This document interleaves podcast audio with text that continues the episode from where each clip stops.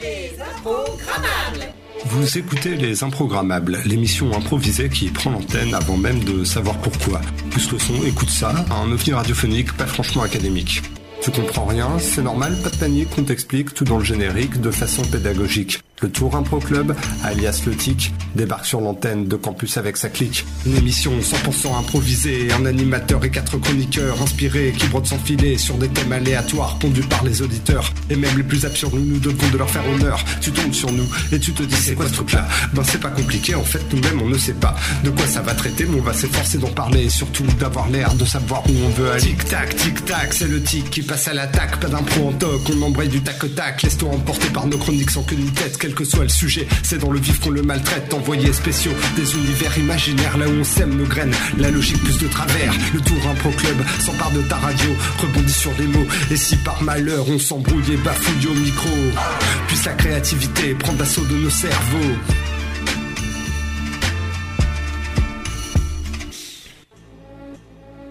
De mal en pis, ça pourrait être le titre de cette émission. De mal en pis, quand tu arrives dix minutes avant, que l'ordinateur est éteint, que la radio est éteinte également, que l'ordinateur fonctionne miraculeusement après avoir été trifouillé dans le BIOS, mais que la clé USB ne se lance pas, qu'Internet est absent. De mal en pis, mais toujours là. Et j'espère que vous en êtes également derrière votre poste, derrière votre ordinateur, et également tous les mois à l'écoute. Bienvenue ce soir sur Les Improgrammables en direct et en clair sur Radio Campus. Nous sommes ravis de vous retrouver ce soir. Moi et mes trois impronalistes, ou plutôt mes trois impronalistes et moi, c'est plus français. Oui, c'est plus poli surtout. C'est plus poli, effectivement. Alors, vous l'aurez reconnu, bien entendu, David Poujaliste. Bonsoir.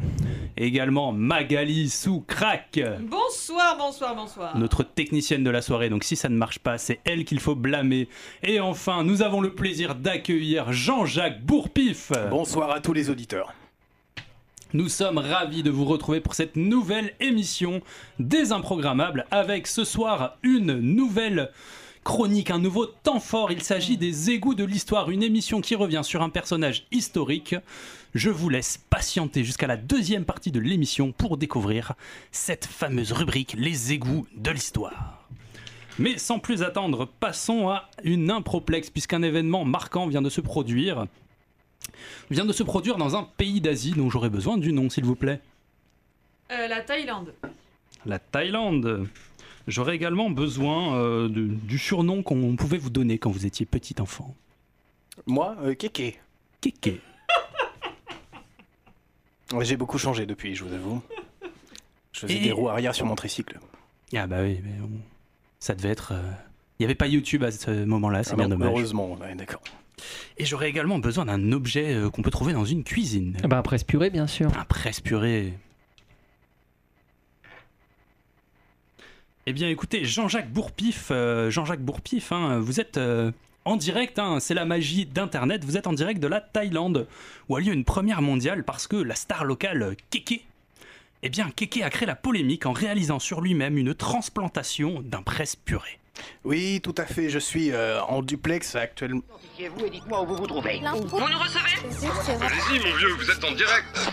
Mais qu'est-ce qui se passe sur cette île? On dirait un crétin qui fait semblant d'abouiller. Jean-Jacques Bourpif qui est décidément pressé de nous apprendre cette nouvelle. Oui, tout à fait, vous savez, avec le duplex, hein, comme on est dans un pays étranger, des fois ça va, il y a un petit décalage, là il y avait un décalage dans le présent, voilà.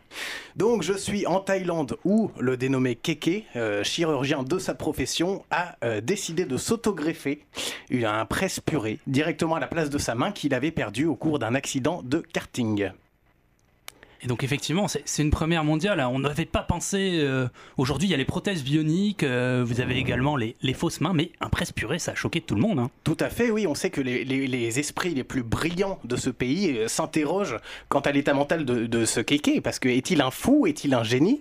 A-t-il dans, dans son esprit le futur de la cuisine? La, la cuisine de demain, peut-être Peut-être que les cuisiniers vont avoir l'idée de se faire greffer de plus en plus d'ustensiles divers et variés à la place des mains.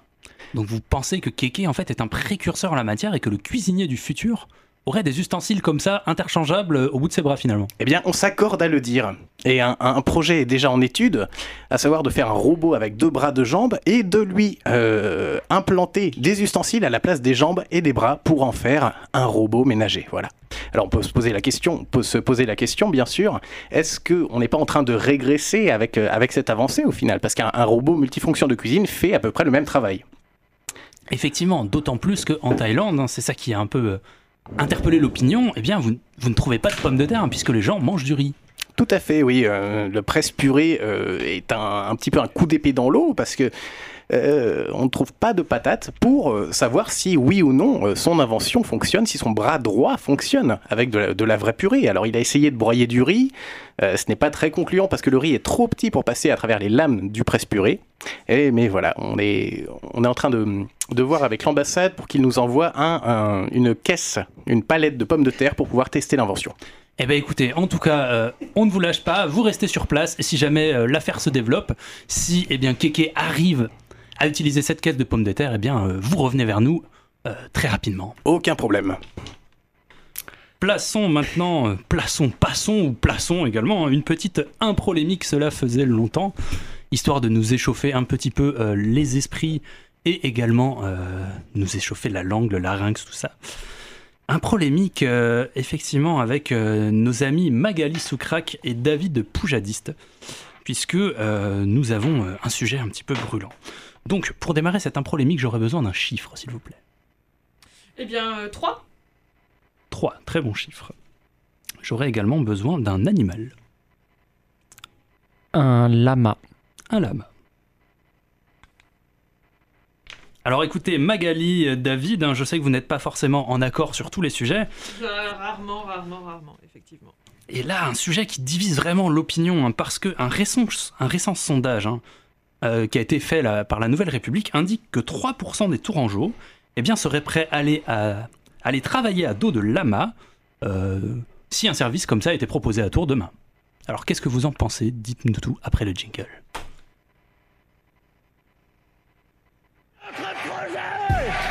Vous avez compris Vive la République Je vous demande de vous arrêter. Vive la France J'en avais assez de cette bande de racailles. Un polémique. Un polémique. Ils ne vont encore. Alors, je me permets hein, de prendre la parole en premier. Vous savez tous, Allez-y, chers collègues, que je me déplace habituellement à vélo dans cette euh, belle ville de Tours. Alors, le dos de lama, oui, non, je vous avoue que j'ai mes réserves. hein. D'une part, euh, concernant euh, le respect des animaux, le respect de la vie animale, ça me semble un petit peu limite, limite. Et puis, euh, le poil. Le poil de lama, je n'ai pas envie, euh, quand j'arrive au travail, de me retrouver avec du poil de lama collé aux vêtements, tout simplement. Donc je suis opposé à cette mesure, vous l'aurez compris. Alors, mon cher Jean-Marc, ça va vous étonner, mais nous sommes d'accord ce soir. Euh, simplement, nous ne sommes rare. pas d'accord pour les mêmes raisons. J'analyse cela comme une énième mesure écolo-bobo, comme une énième mesure qui vise à supprimer la voiture en ville, comme une énième mesure qui vise à nous déposséder de nos droits les plus fondamentaux qui sont de se déplacer comme nous voulons. Donc je suis opposé euh, à ce service, euh, mais pour des raisons totalement différentes euh, de ma collègue, vous l'aurez compris. Donc Magali, on a bien compris, hein, vous, ce qui vous, ce qui vous chiffonnait en quelque sorte, c'était le poil de la masse salissant, mais imaginons qu'un animal tel que le mouton, avec un poil quand même beaucoup plus doux, beaucoup plus brillant, vous envisageriez peut-être d'avoir recours à ces services? Alors moi je pense que le problème est toujours le même, c'est le poil, le poil qui colle aux vêtements, quel que soit le type de poil, hein, euh, que ce soit du poil humain, du poil animal. Alors pourquoi pas éventuellement un animal sans poil, mais alors si vous pouvez m'en citer un, euh, je suis preneuse. Euh, Écoutez, j'avais le, cette race de, de, de félins asiatiques dont j'ai les, les chats siamois, peut-être bien, dont j'ai oublié le nom, qui n'ont pas de poils, mais qui sont un peu petits, je vous l'accorde. Bah, disons que j'aurais peur effectivement, alors les gens ne me voient pas, hein, les auditeurs ne me voient pas, mais euh, vu mon poids et ma taille, euh, parce que je suis une belle plante, euh, j'aurais peur effectivement que ces chats siamois euh, périssent. Alors, Oui. mon, cher, mon cher David, euh, vous qui êtes, euh, qui défendez hein, la, la voiture, le droit à conduire pour tous, aujourd'hui, vous êtes bien d'accord que il faut quand même qu'on évolue un petit peu au niveau de la société. Ah, non, moi je suis absolument pas d'accord avec ça. Moi je pense que le SUV c'est l'avenir. Je pense que le 4x4 en ville c'est l'avenir. Je pense qu'on développe pas assez des autoroutes urbaines.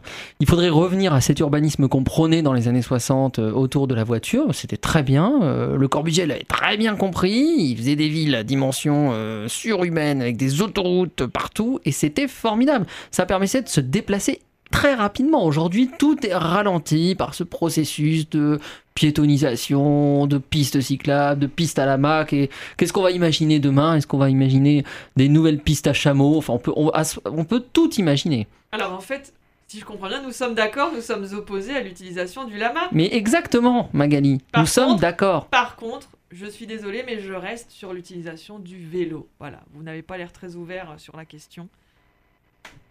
Je suis, euh, si si bien sûr, moi je suis très ouvert, Magali, à partir du moment où, euh, où vous me donnez un, un vélo qui avance tout seul, un vélo électrique, à la Ah bah rigueur. voilà, pourquoi pas là, Pourquoi mais pas On en vient là, voilà. Donc les animaux qui vous transportent, non parce que la voiture, etc. Et un vélo, vous n'avez pas envie de transpirer. Bah bien sûr, mais voilà. Non mais écoutez, qu'est-ce qu'il faut pas entendre? Voilà l'homme moderne, voilà l'homme moderne, le, le macho là, le ouin ouin. Hein C'est cela, c'est Voilà. cela. Ne partons pas dans ces, dans ces basses euh, considérations, si je peux me permettre.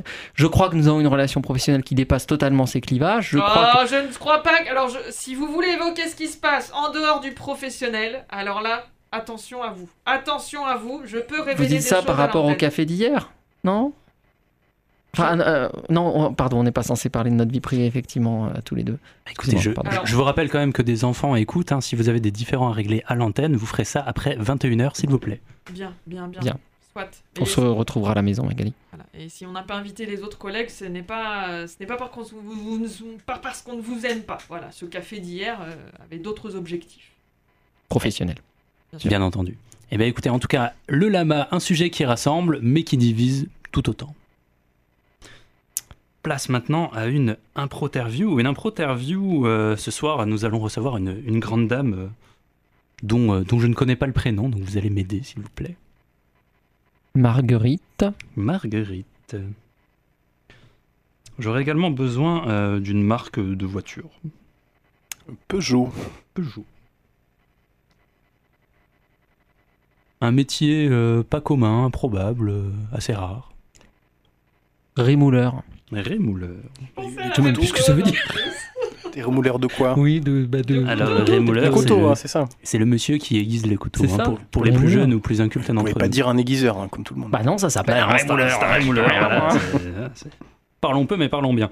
Alors, effectivement, euh, Jean-Jacques, hein, qui- vous êtes revenu hein, de, de Thaïlande en express, hein, c'est Oui, parfait. C'est oui, c'est vraiment fait, génial, euh, l'Internet aujourd'hui. Alors, Jean-Jacques, à mon chauffeur de taxi, hein, je le Ah précise. Chauffeur de taxi. On pense beaucoup à eux ce soir. Vous allez recevoir ce soir euh, une grande dame, Marguerite Peugeot. Marguerite Peugeot, eh bien, c'est la représentante du lobby des rémouleurs. Le lobby des rémouleurs qui essaye de redorer l'image de sa profession. hein, la preuve, hein, on, a tendance à oublier que ce métier existe toujours. Mais euh, en tout cas, les rémouleurs lancent une opération Vie ma vie, une journée dans la peau d'un rémouleur, euh, qui vise à améliorer le regard qu'on porte sur cette profession. Euh. L'impro-interview. Ah, vous avez raison. Euh, c'est- envoyez ça à... Euh, aussitôt, je réagis et au cas où... ah, Excuse-moi, je t'ai coupé là. Qu'est-ce que tu disais? Alors, euh, Marguerite, euh, bonsoir. Eh bon, je- hein Euh, bonsoir. Donc, je rappelle pour les auditeurs qui nous écoutent que vous êtes, euh, vous êtes membre du lobby des rémouleurs. Ouais, le lo- lobby, vous y allez fort, lobby. Ah, euh, c'est ce qui circule en tout cas euh, dans les chaînes d'information.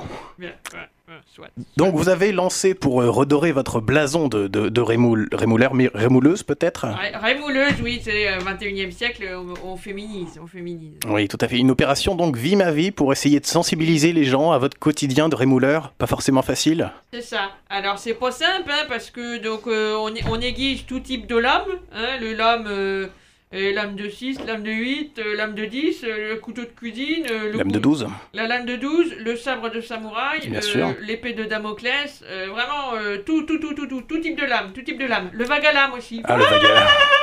Et la lame de fond, bien sûr, un peu d'humour ne fait jamais de mal. Ouais, c'est une blague qui est courante dans la profession. Ah oui, ça doit tourner. Alors du coup, euh, la profession de, de rémouleur est en, en émoi en ce moment Alors, c'est compliqué, vous comprenez, parce que du coup, euh, depuis qu'il y a eu des meurtres en série euh, à l'aide d'un couteau qui a été rémoulé par nos soins, Ah. par le syndicat, Ah, ça, ça jette un peu l'opprobre. tout Ouais, à fait, oui. ouais. Les gens se souviennent de votre marque pour les, les faits divers, les, les faits affreux ça. qui ont été perpétrés. D'où cette opération de Vie ma vie de rémouleur. D'accord, très bien. Mais alors, excusez-moi, je, je me permets d'attaquer un petit peu le lobby des rémouleurs, mais est-ce que vous n'avez pas une charte Une charte à faire Ah, remplir à un oui, client pour oui. euh, s'assurer que c'est... oui. Mais vous faites bien, justement, alors ça va passer à l'Assemblée nationale euh, bientôt, euh, c'est un nouveau réglementation, euh, où euh, bientôt euh, l'utilisateur de couteau qui veut faire rémouler son couteau, autrement dit le faire aiguiser, si vous m'avez bien suivi, L'humour de rémouleur, formidable. Il, il- donc il doit garantir que c'est bien pour cuisiner ou pour couper du bois ou voilà, mais pas pour tuer des gens ou des animaux. On- bah, les animaux c'est un peu délicat parce qu'on tue des animaux des fois quand on est boucher charcuterie par exemple ou dans un abattoir, alors que quand on tue des animaux pour le plaisir, pour sacrifier des animaux, pour les torturer, là c'est moins. Alors du coup il y a une petite case avec un petit alinéa euh, pour euh, que les gens se sentent pas trop. euh, Enfin pour que ça rentre dans les causes quoi. D'accord, très bien. Mais à, à part ce problème, on est d'accord que le métier de rémouleur est plutôt avantagé en ce moment avec le- la vague écologique qui arrive un petit peu sur la France. À aiguiser un couteau plutôt que d'en acheter un autre, c'est plutôt une bonne Ah chose. Bah, ah bah ça, dis donc, c'est, euh, bah, euh, dis donc, c'est que vous êtes finaux, vous Mais oui, mais c'est que vous avez tout compris. C'est-à-dire qu'on fait aussi un petit peu le lobby. Alors certes, on peut tuer des animaux avec des couteaux, mais on peut aussi éplucher des légumes, hein et donc, effectivement, plutôt que de jeter son vieux couteau émoussé, eh bien, vous le faites euh, aiguiser. Et euh, voilà. Ne n'é- n'émoussez plus, aiguisez. C'est notre futur slogan. D'accord, formidable. Un beau message. Un beau message pour tous les gens qui nous écoutent. Bah oui, bah oui. N'oubliez pas, donc, Vie ma vie de rémouleur, vous contactez le rémouleur le plus proche de chez vous, et normalement, euh, il vous donne un créneau pour venir passer une heure, deux heures, voire même toute une journée, gratuitement, hein, à condition que vous veniez rémouiller vos couteaux. D'accord. Et euh, je me suis laissé dire que vous faisiez peut-être aussi des, des stages de- d'humour de rémouleur. Alors, euh, bon, euh, alors en fait, euh, plutôt qu'un stage, c'est un petit spectacle qu'on a Oh. monté avec des collègues. euh, Formidable. Euh, Vous pouvez faire la petite promo si vous voulez. Où est-ce que ça euh, joue Bien sûr, alors euh, donc c'est au, au cabaret. Je suis ému parce que c'est la première fois que j'ai l'occasion. Vous êtes les premiers à qui on l'annonce. hein. Euh, c'est au cabaret perdu, donc euh, 18 rue de l'Alouette. Euh, la première, euh, bon si on peut, hein, euh, ça aura lieu samedi prochain à 19h30 en mode apéro, apéro rigolo. Et donc le spectacle. Rémoulé, Rémoulon, Rémoulot, et on est trois sur scène, bah Rémoulé, Rémoulon, Rémoulot, quoi. Formidable. Vraiment un truc à pas, man- à pas manquer, à pas manquer. On note ça dans tous nos agendas et je vous remercie pour cette euh, impro-interview. Bah, merci à vous de nous avoir accueillis euh, et vive le rémoulage Eh bien écoutez, merci David pour ce discours euh, franc, euh, tranché, sans concession. Place maintenant à une pause musicale afin de détendre vos petites oreilles.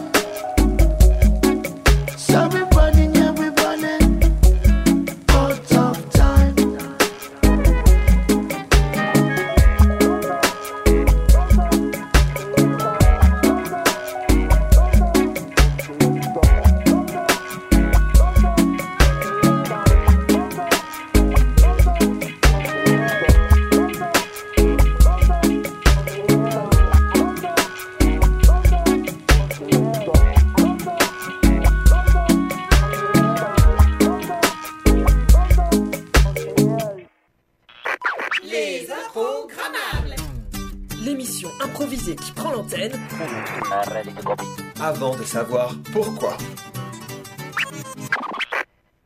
Vous êtes bien dans les improgrammables, euh, en direct ou pas, en tout cas, on l'espère, hein, puisqu'on s'est rendu compte depuis le début de l'émission que visiblement nous ne sommes pas en direct. Donc si un jour ce podcast vous parvient, sachez que nous sommes toujours en vie. Oh, ce, serait, ce serait le podcast perdu des improgrammables. Non, on, peut, Euh, voilà. on peut peut-être donner une précision quand même, c'est que nous sommes aujourd'hui le, le mardi 20 octobre à 20h22 et dans le studio, euh, il est 20h22 le 19 octobre. Donc en fait, on, on- on vient de reculer d'une journée On dans le temps. On a remonté le temps. Et c'est la première fois que je remonte le temps et c'est euh, Ah, c'est excitant quand Ah, même, c'est mais c'est hyper bizarre. quoi, Nom de Zeus Marty. on, on est un peu perdu. Bon, écoutez, ça tombe bien de remonter le temps puisque place à notre nouvelle, euh, notre nouveau rendez-vous, décidément, les égouts de l'histoire. Donc, les égouts de l'histoire, c'est quoi? Eh bien, c'est une émission historique qui va se- s'intéresser à un personnage central euh, de notre histoire, mais pas que. Donc, ce soir, les égouts de l'histoire, eh bien, euh, vont se focaliser sur le valet de chambre de Louis XIV. Ah. Allez, allez, allez, donc là, je suis censé lancer une Voilà, musique, là, c'est le jingle. Les égouts de l'histoire. Ah oui, mais je n'avais pas compris. Alors, c'est Eh une, oui. c'est une nouvelle émission, chers auditeurs, si vous êtes là. Voilà, effectivement. Plongez-vous avec nous dans les égouts de l'histoire.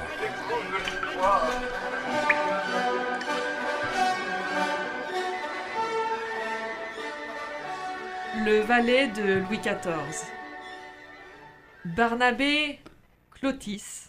Barnabé Clotis, de, son nom complet, puisque puisqu'il était valet, euh, il n'avait pas un nom très développé, hein, pas de particules, pas de noblesse.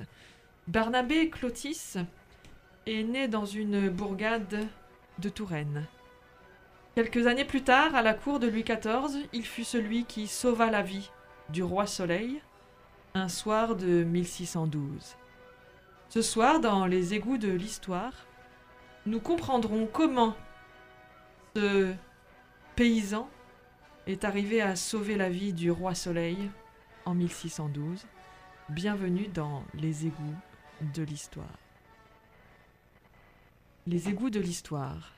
Barnabé Clotis est né dans une famille euh,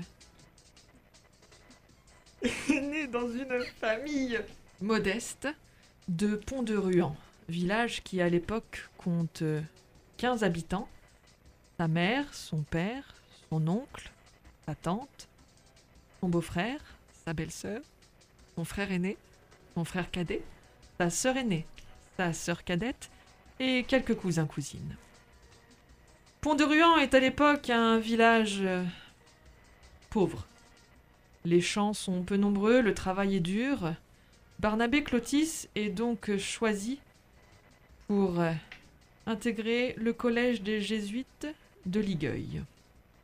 Il est le seul de sa famille à mener ses enquêtes, ses études.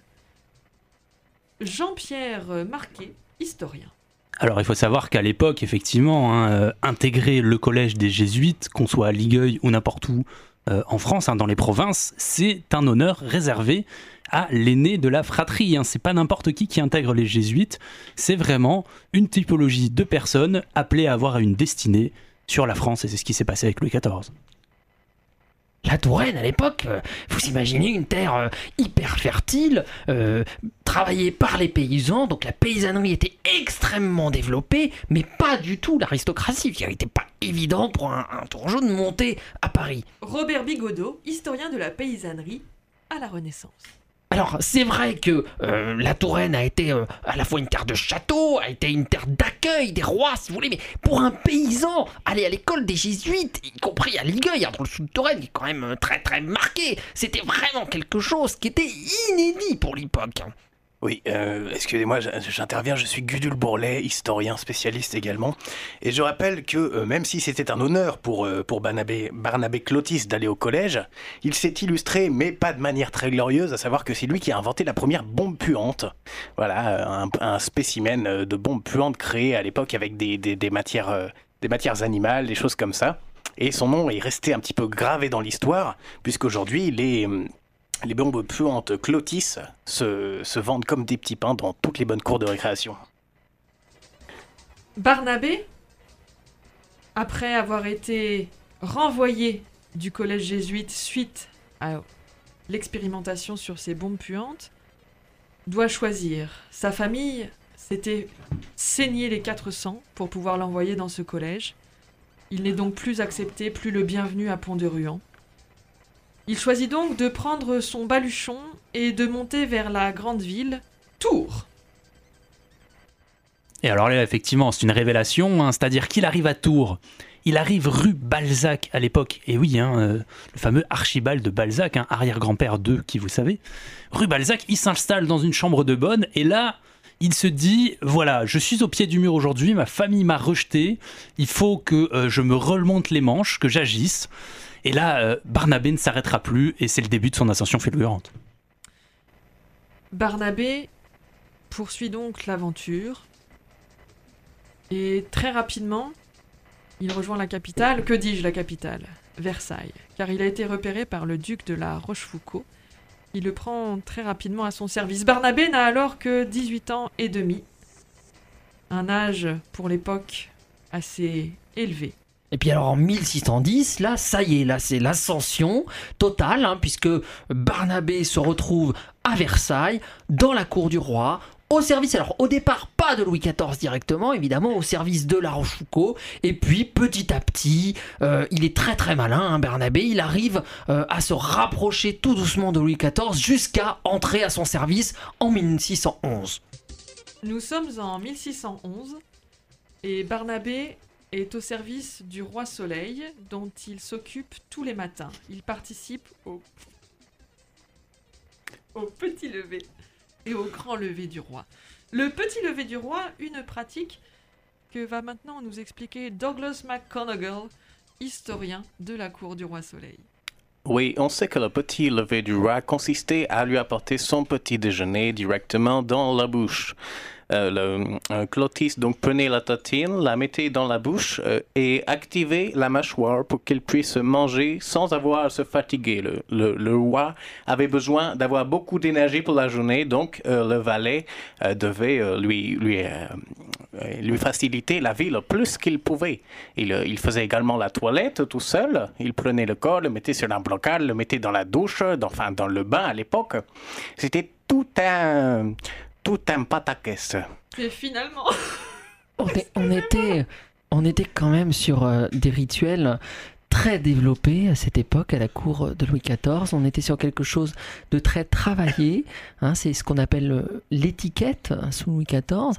Et effectivement, Barnabé arrive très bien à intégrer ces codes et euh, à réussir petit à petit euh, à entrer au service du roi, d'abord avec euh, d'autres valets, hein, les écrits le montrent, et puis petit à petit à éliminer les autres valets par sa prestance, par sa dévotion auprès du roi. Jeanne Colbert, spécialiste de la cour du roi Soleil. Et alors, euh, en, 19 en 1612, euh, là, Barnabé euh, est maintenant le seul valet au service du roi, et euh, il, vient voir le roi toutes les heures environ.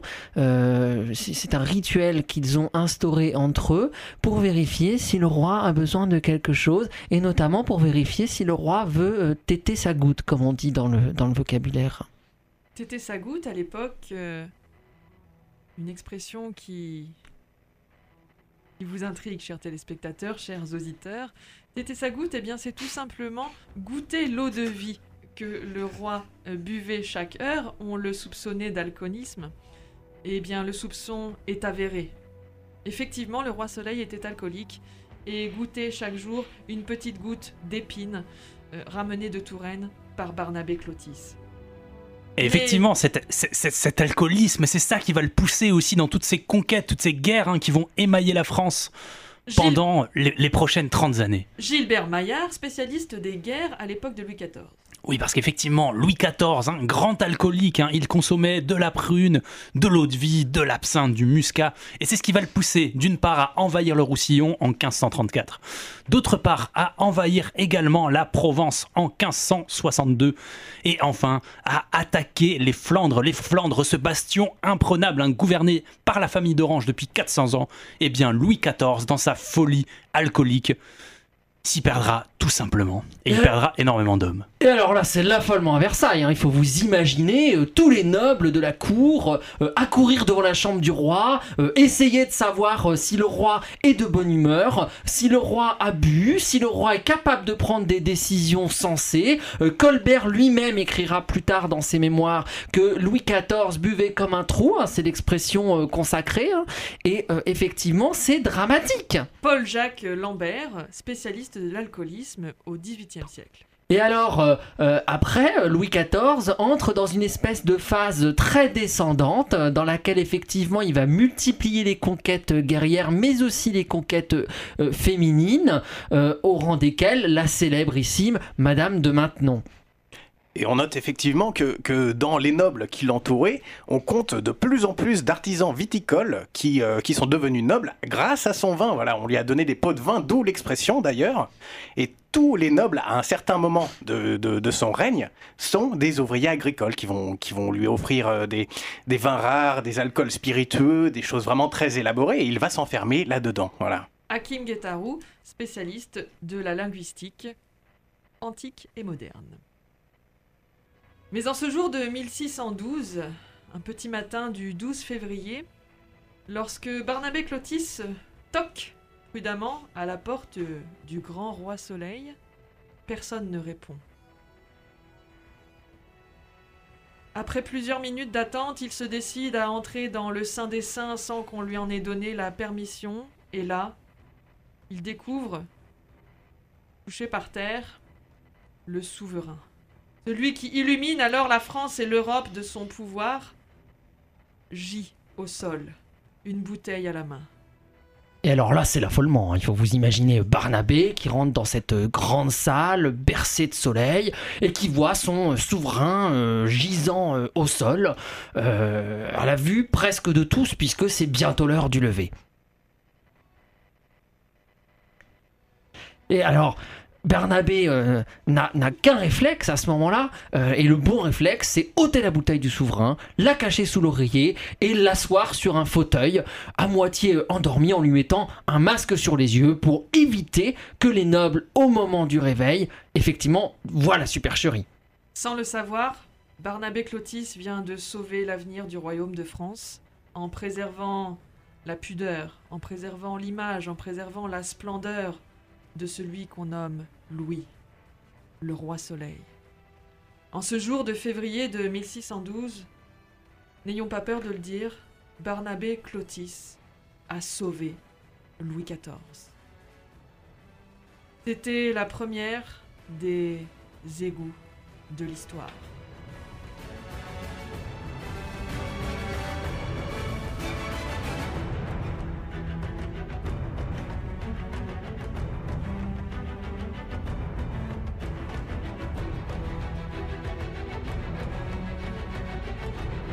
Les égouts de l'histoire pour ce premier rendez-vous. Vous aurez un d'autres rendez-vous dans l'année, bien entendu, sur des personnages qui ont marqué l'histoire, des personnages historiques mais que nous ne connaissons pas forcément aujourd'hui. N'hésitez pas, en tout cas, si vous souhaitez qu'on s'attarde sur un fait historique, sur une époque, à nous envoyer un petit message sur notre page Facebook, Le Tour Impro Club. Nous essaierons euh, de- d'aborder ce sujet lors d'une de nos prochaines émissions. Après ce temps fort, ce temps riche en émotions, en informations, en culture, place à une nouvelle pause musicale.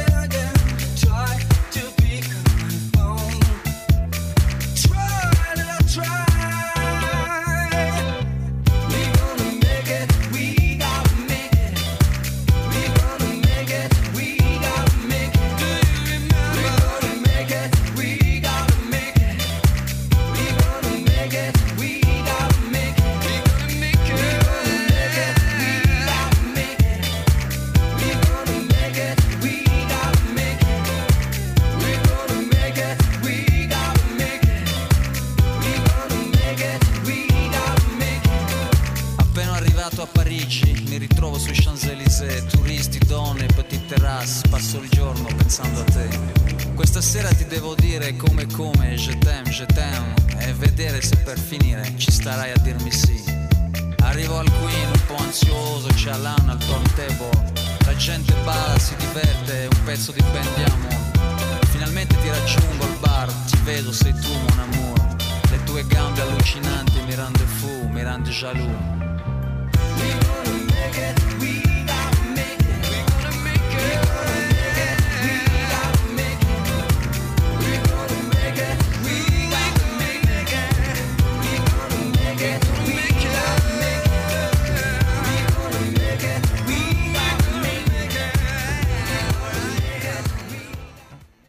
Vous êtes bien dans les improgrammables. Je crois que cette fois-ci nous sommes en direct. Nous avons euh, re- retrouvé nos chers auditeurs. On a fait un bond en avant de Ah, 24 non, heures dans le temps en fait. Incroyable. Bah, voilà, c'est Ah, ça. bah ouais. on- non, non, la, on la est le 20 pendule est toujours au 19 octobre.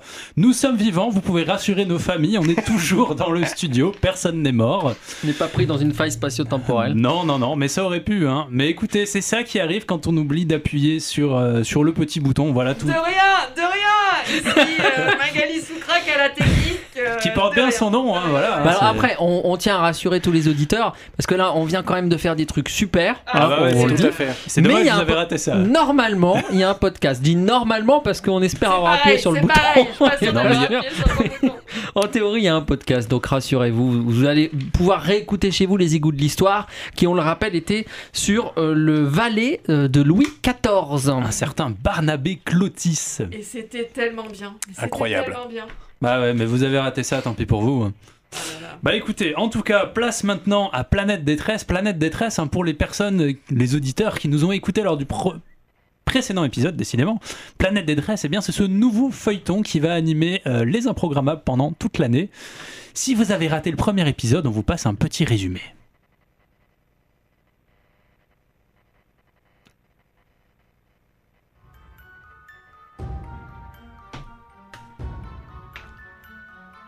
Planète détresse, épisode 1.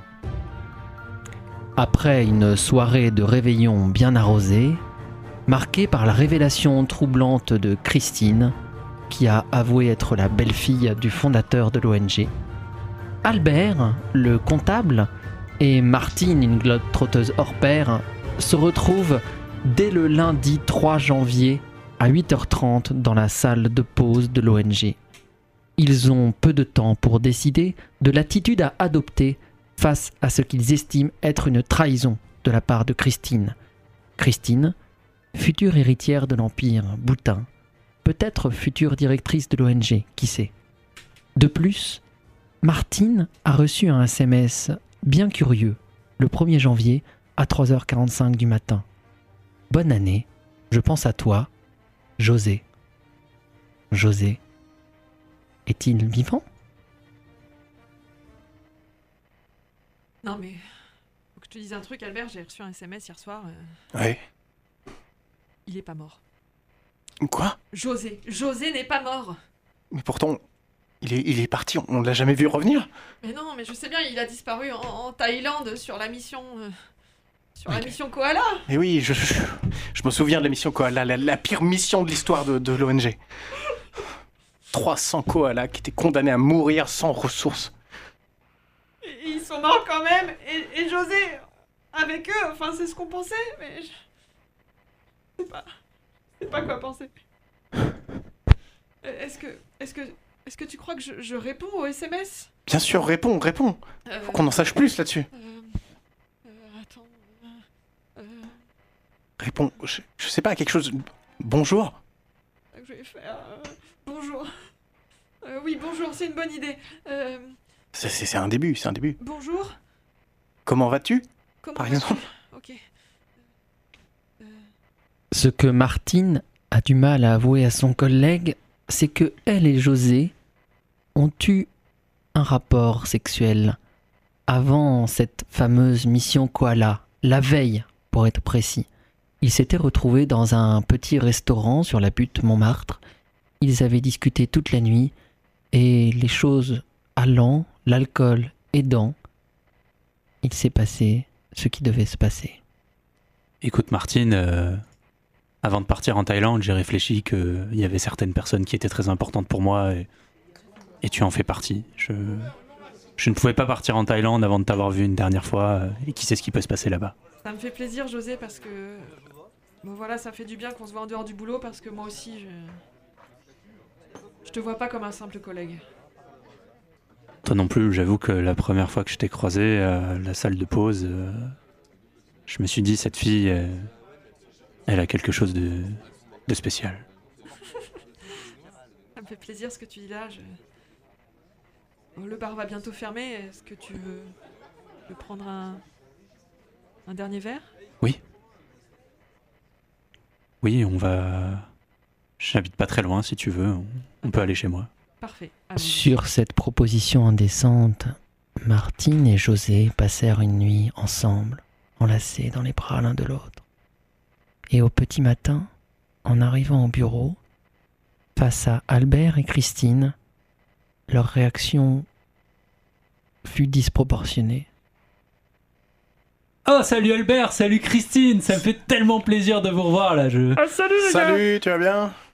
Ah ouais, non mais là, si vous saviez, j'ai- mon vol à 17h là, je j'en peux plus, j'ai préparé ma valise, là, là, là, je suis prêt et en même temps je... Ah ouais, c'est la mission Koala, c'est ça? Bah ouais, Ouais, depuis j'ai- le temps que t'en parles, ça fait plaisir que ça se passe vraiment cette histoire. Ah, trop cool J'appréhende un peu de vous quitter, mais ouais, ça va être un grand moment pour Planète Détresse. Non, sois fier de toi, c'est- c'est très bien ce que tu vas faire pour les koalas, tu, tu vas revenir vraiment grandi de ce voyage. Ouais, ramène du bambou, s'il te plaît Ah, c'est drôle. Mais enfin, tu feras attention quand même. euh. Hein? Dis, tu feras attention.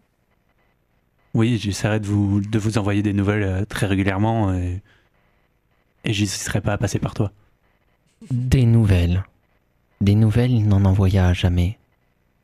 Personne ne reçut aucune nouvelle de José depuis ce jour. Jusqu'à ce 1er janvier 1999. Où d'abord, dans un SMS hésitant, il mit juste trois points de suspension, ce que ne releva pas tout de suite Martine. Et puis un an plus tard, le 1er janvier 2000, ce SMS si particulier. Bonne année. Je pense à toi, José. Est-ce que tu crois. euh, que tu crois, Albert. euh, euh, Qu'il nous vaut du bien, qu'il nous vaut du mal. Enfin, je sais pas pourquoi il est resté silencieux si longtemps. C'est je- pas possible. Mais Je sais pas non plus, peut-être qu'il s'est passé quelque chose avec l'émission, avec les koalas, peut-être que c'est- un endroit dangereux dans lequel on l'a envoyé, peut-être qu'il s'est fait kidnapper aussi. Bah, Enfin, euh, kidnappé, il y, a pas eu de demande de rançon, il y a, pas eu un message, il y a pas eu un, pas eu un mot d'amour. Un mode... Ah, je m'en doutais. Tu t'en doutais. Ouais, bah ça se voyait, attends, quand vous étiez ensemble, vous étiez extrêmement complices, très tactiles, tout ça. Mais attends, mais on a couché ensemble une nuit de folie, un dernier soir avant qu'il parte, c'est tout. D'où tu sors là? T'es jaloux en fait. Je suis... Je suis pas jaloux, je... T'as toujours, je sais que t'en as. C'est toi? Toi aussi t'étais là-bas pour la mission Koala, tu l'as rejoint sur place? Oui, j'ai... J'y ai été pour voir s'il allait bien, je- J'ai... J'ai... J'ai fait des choses desquelles je suis pas extrêmement fier, j'avoue. Albert était parti sur la mission Koala il y a quelques années. Simplement relever les factures de José, puisqu'Albert est bien comptable. Il était parti pour régler les frais de mission de José qui s'accumulaient depuis maintenant six mois. À son retour, il n'en avait pas parlé à Martine. À son retour, il n'avait pas dit à l'ONG que José était vivant. Il avait fait planer une sorte de doute.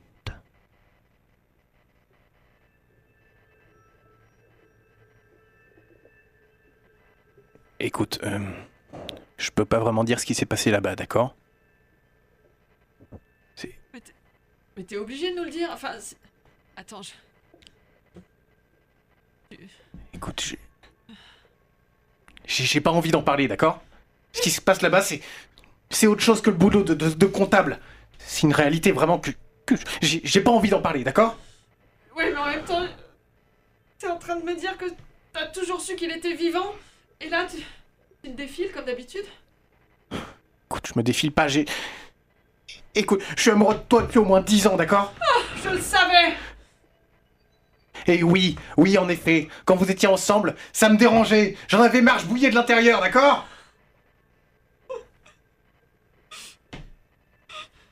Écoute, t'as- t'as plus de nouvelles de lui depuis trop longtemps, d'accord? Qu'est-ce que tu lui as dit pour qu'il reste silencieux comme ça et qu'il revienne jamais? Tu, tu lui as fait du mal? Je lui ai... Disons que je l'ai... Je l'ai réduit au silence pour un bon bout de temps. Non, Albert, non, pas ça! Fais pas le con, putain J'en ai marre de devoir tourner autour de ma... de ma promise. Putain, mais c'était qu'une nuit, là Où est-ce que tu vas chercher? On n'est pas ensemble Tu le savais, on était amis, et tu as couché avec Mais c'est qu'une nuit, on... Je suis en Thaïlande maintenant, c'est à 6000 km de là, mais qu'est-ce que tu vas ressasser tout ça? Vous êtes ensemble maintenant, c'est bon Profites-en, moi je suis ici à me crever le cul là, dans dans la brousse. Non, tu m'as trahi. Alors écoute-moi bien. J'ai averti la Gestapo que, t'as vu, que tu faisais des activités illégales. Et ils vont venir te chercher, tu m'entends? Ils vont venir Putain, Albert. C'est trop tard. Qui, qui- qui- tu, veux, tu veux que je disparaisse? Tu veux que je me taise? Que, que je passe pour mort? Euh Je veux que tu payes pour ce que, pour ce que tu as fait à notre amitié. Voilà ce que je veux. Je. Écoute, je. Ok, je, je disparais, mais s'il te plaît, ne, ne préviens pas la Gestapo. Je, je donnerai plus de nouvelles. Je donnerai plus de nouvelles à Martine. Vous entendrez plus parler de moi. José, il est mort, il est fini. C'est- Adieu. C'est ta dernière chance, d'accord? Adieu. Ta dernière chance. Oui, j'ai fait en sorte, Martine, j'ai fait en sorte qu'il ne t'adresse plus jamais la parole. Bonjour, qu- qu'est-ce qui se passe? J'ai- Ne fais plus confiance, Christine, tu peux plus faire confiance à Albert. S'il vous plaît, ne- je suis- je suis vraiment désolée pour l'autre soir. Je vous assure que je, je voulais pas vous cacher que je voulais pas vous cacher que j'étais la belle-fille de René. Je- Qu'est-ce qui se passe? Pourquoi tu pleures, Martine? Albert, pourquoi tu as ce couteau dans la main? Qu'est-ce qui se passe ce matin? José est vivant, Christine. José est vivant. José est vivant? Mais c'est impossible, voyons. Si, c'est vrai, c'est ma faute. Je l'ai réduit au silence parce que j'étais jaloux de la relation qu'il avait avec Martine. Voilà. Pose ce couteau. Albert Pose ce couteau Non. Albert Pose ce couteau Bonjour, c'est pour réparer la photocopieuse.